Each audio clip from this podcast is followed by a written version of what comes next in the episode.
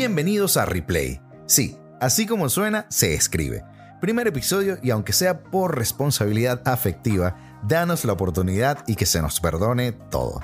Ha sido una semana llena de emociones en el fútbol y comenzamos con lo que quizá fue el evento del año, la Supercopa de España. Y no lo digo por las cuentas de banco de Piqué y Rubiales, también conocidos como Gary y Ruby. Lo digo porque hubo superclásico. La final que todo el mundo estaba esperando, más no el espectáculo que todo el mundo estaba esperando. El Barcelona se enfrentó al Madrid. Bueno, al menos el equipo contrario vestía de blanco, llevaba el escudo, estaba entrenado por Carlo Ancelotti y el extremo izquierdo se llevó unos cuantos leñazos. Ahora, 100% seguros que era el Madrid no estamos, así que sobre los detalles seguiremos analizando. Lo cierto del caso es que 638 días después, el Barça vuelve a ganar un título en tierras árabes. Enhorabuena, dejando por supuesto una tormenta de arena en la Casa Blanca. Y hablando de tierra, el Sevilla sigue plantado allí, en el fango, en la arena, en el subsuelo. Volvieron a perder y se respiran aires densos y de descenso. Y aunque queda mucha temporada, si lo sabemos, están transitando por una autopista bien peligrosa.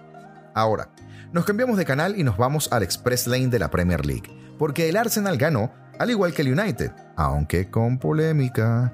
Y el City perdió, al igual que el Liverpool, aunque sin sorpresa. Lo del Arsenal es un cuento de hadas, por la propuesta, por Arteta, porque tienen a un Odegaard que se está saliendo, porque saben disfrutar del dulce momento que están teniendo, porque todo les está saliendo bien. Lo del United, pues bien, comienza a tomar forma. Parece que Ten Hag ha dado con la tecla y la tecla se apellida Casemiro. No en vano ya piden en Inglaterra la banda de capitán para él. Bien por Carlos Alberto. Ahora, al que no le está sonando la música es a Guardiola. Fuera de la copa, pierde el derby, se aleja de la punta y su forma de resolverlo no podía ser otra, entrando en estado puro de Guardiola, tirando de ironía, diciendo básicamente que no podían ganar la Premier, pero que ya habían ganado mucho y que la copa pues les importaba un pepino pepino el que tiene el Liverpool en este momento. Sí que la tienen difícil para ganar la Premier. Cuando estos equipos grandes entran en una dinámica negativa, parece demasiado cuesta arriba levantarse. Todo es como un mega caos, la prensa revienta por aquí, revienta por allá, comienza a pasar facturitas, pero hey, siempre se levantan, que no los den por muertos. Así como se levantó el Nápoles nuevamente para dar un manotazo en la Serie A, después del desliz que tuvieron contra el Inter que significó además el fin de la racha de invictos, volvieron a ganar para disipar dudas, pero volvieron a ganar en liga, porque en lo de la Copa Italia, bueno, a llorar para el Valle. Se han ido eliminados en tanda de penaltis frente al colista de la Serie A, el Cremonese, que por cierto lo que lleva son 7 puntos. Y dudas son las que tiene toda la prensa francesa. El ataque a Neymar y a Messi de las últimas 48 horas ha sido brutal.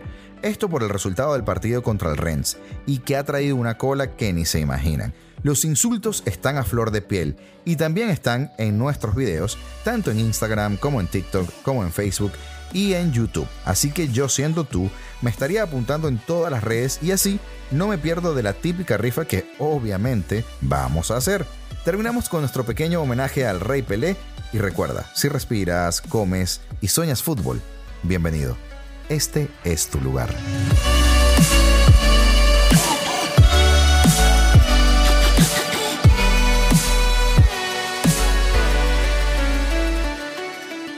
Su nombre fue Edson Arantes do Nascimento y nació el 23 de octubre de 1940 en Brasil. Ganó tres Copas del Mundo, la primera en Suecia 58, con tan solo 17 años de edad. Pero la pregunta era, ¿por qué le dicen Pelé? Ok, contaba su tío Jorge que cuando Edson era pequeño lo ponían a jugar de portero y con eso le daban ventaja al rival, ya que era tan bueno en el campo como delantero que los rivales no tenían oportunidad. Entonces en la portería, algunos le encontraron similitud con Vilé, un portero con el que había jugado su padre. Y así fue que comenzaron a llamarlo de esta manera, Vilé, hasta que por cosas del lenguaje su apodo evolucionó a Pelé. Y el resto es historia. Aquel chico que creció trabajando en una gasolinera Pelé, el prodigioso jugador que marcaría 1.282 goles en 1.366 partidos, porque para muchos es considerado el mejor de todos los tiempos en este deporte. Comenta, comparte, replay.